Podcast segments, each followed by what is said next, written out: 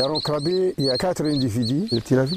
Dès 7 h du matin, sur une pirogue ou sur la terre, deux groupes composés d'au moins un ornithologue et d'un preneur de notes commencent le comptage des oiseaux migrateurs et locaux de l'un des bassins du parc national du Diaoling. Oh, magnifique. Il y a plus de 146 individus de hérons cendrés ensemble. Ça, c'est quelque chose que je n'ai jamais vu ici. Équipé d'un télescope et d'une paire de jumelles, Zen Alabedine, conservateur du parc depuis près de 20 ans, procède à ce recensement chaque année. Pour lui, le dénombrement est un outil essentiel pour évaluer la biodiversité d'un site et connaître la dynamique des populations d'oiseaux. Quand il y a assez d'oiseaux, ça veut dire que le milieu, c'est 100. Ici, la zone, elle a, elle a connu plusieurs perturbations. Il peut influer sur la présence euh, des oiseaux. Euh, le barrage, les digues de rétention, les aménagements euh, agricoles, la route qu'elle va traverser maintenant la zone. Le résultat de ce dénombrement, elle peut permettre à les décideurs de prendre les bonnes décisions. Pour continuer à restaurer l'écosystème du territoire perturbé par la création d'aménagements hydro-agricoles sur le fleuve Sénégal, le parc alimente ses bassins de manière artificielle.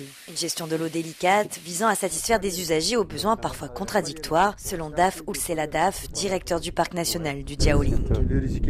C'est un parc qui est ouvert à l'exploitation des ressources naturelles, que ce soit pour euh, la pêche, que ce soit également pour des éleveurs, pour le pâturage. Il y a plusieurs usagers de ces ressources naturelles et il faut trouver le moyen d'allier entre leurs besoins et les besoins de conservation. Parmi les problématiques du parc et de ses alentours, la prolifération du tifa, un roseau envahissant les bassins, et l'instabilité de certaines espèces d'oiseaux. Les bassins du Sénégal et de la Mauritanie, tous deux voisins du fleuve Sénégal, sont touchés. Donc il y a trois Pour Aminata Sall, coordinatrice de la réserve de biosphère transfrontalière, il est essentiel de continuer à réfléchir à des solutions communes. Rassembler les populations mauritaniennes et sénégalaises pour discuter des sujets qui nous sont communs, comme la restauration des écosystèmes, comme le développement socio-économique des populations. Et dans ce cadre, on essaie de développer des activités génératrices de revenus envers les populations.